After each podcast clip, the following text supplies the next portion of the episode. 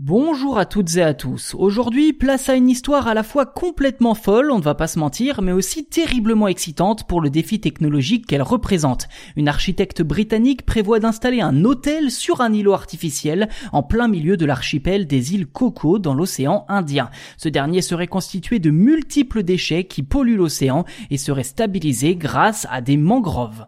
Tout d'abord, il y a fort à parier que vous ne sachiez pas où se situe l'archipel des îles Coco. Eh bien, comme je vous le disais, il faut regarder du côté de l'océan Indien, à plus de 1200 km de l'Indonésie, le pays le plus proche. Ceci dit, cet archipel est une terre australienne et pourrait prochainement voir débarquer un hôtel flottant assez particulier. Son nom, le Recycled Ocean Plastic Resort, sa particularité, il serait bâti sur une île flottante constituée de détritus. En clair, il s'agit d'un projet écologique destiné à valoriser la montagne de déchets qui polluent l'environnement marin.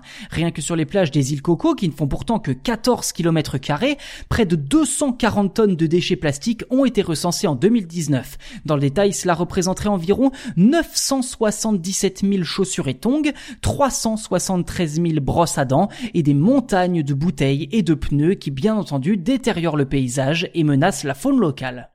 Face à ce constat alarmant, l'architecte britannique Margot Krasoyevich a décidé d'agir à sa manière en dynamisant le tourisme sur les îles Coco et surtout en réemployant ses détritus. C'est ainsi qu'elle a imaginé un hôtel bâti sur des passerelles en bois, accrochées au fond marin et doté de bras permettant de ramasser les détritus alentour. Ces derniers seraient alors placés dans des sacs et lestés de béton biodégradable pour assurer la stabilité de l'ensemble. L'architecte envisage également de faire pousser de la mangrove tout autour de son installation afin d'en faire une barrière naturelle qui empêcherait le complexe de chavirer même avec des extensions.